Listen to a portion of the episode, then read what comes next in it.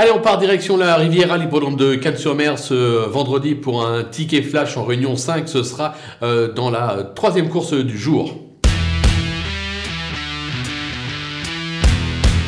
Dans cette épreuve, euh, on va tenter le numéro 4, euh, Joss Power, euh, qui n'est pas dénoué de moyens. Ce sera surtout drivé par un certain Pierre Verquis.